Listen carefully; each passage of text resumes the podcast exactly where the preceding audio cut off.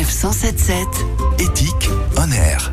Chaque jour, ce sont 9 millions de pailles qui sont utilisées en France. La solution pour endiguer en partie cette pollution, c'est de revenir à la source. Tout simplement, Jeff Lubrano, bonjour. Bonjour. Vous êtes designer et vous vous êtes allié à un agriculteur normand du Perche pour fabriquer des pailles en paille. Oui, euh, l'idée est très simple, c'est qu'on ne sème pas des céréales pour faire des pailles à boire, on sème des céréales pour récolter la graine pour que ça parte ensuite à la coopérative bio.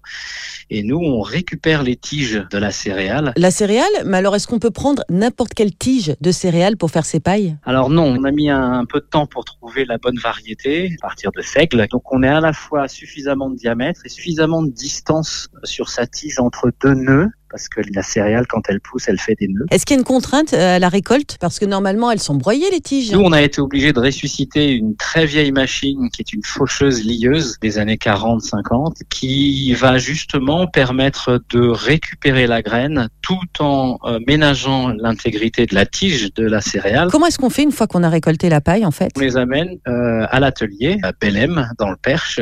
C'est coupé en petits segments, 13 cm et l'autre 21 cm qui est la taille de la paille traditionnelle. On fait un double process de stérilisation pour que les pailles soient complètement conformes aux normes euh, alimentaires. Donc on est bien en train de parler à la base d'un travail manuel. Ah oui, c'est un travail manuel avec euh, l'IME du Perche et avec un certain nombre de travailleurs euh, en situation de handicap pour faire ces gestes très précis d'aller chercher les nœuds sur la tige et de couper les segments parce que l'automatisation n'existe pas. Ensuite, cette paille est bien entendu biodégradable. Quand on stérilise nos pailles, on le fait avec des process qui n'ont pas d'intrants chimiques. Donc le produit est 100% naturel et donc la paille se biodégrade euh, même en milieu marin, ce qui n'est pas le cas de toutes les pailles biosourcées. Et du coup, euh, bah, la paille se décompose en 40 semaines de temps. C'est un produit qui retourne à la terre. Pour une paille en plastique, c'est combien de temps? 180 ans. Voilà, ce sera donc le mot de la fin. Jeff Lubrano, merci beaucoup. Eh ben merci à vous. Rendez-vous sur le site laperche.bio pour en savoir plus, pour pouvoir également précommander vos pailles.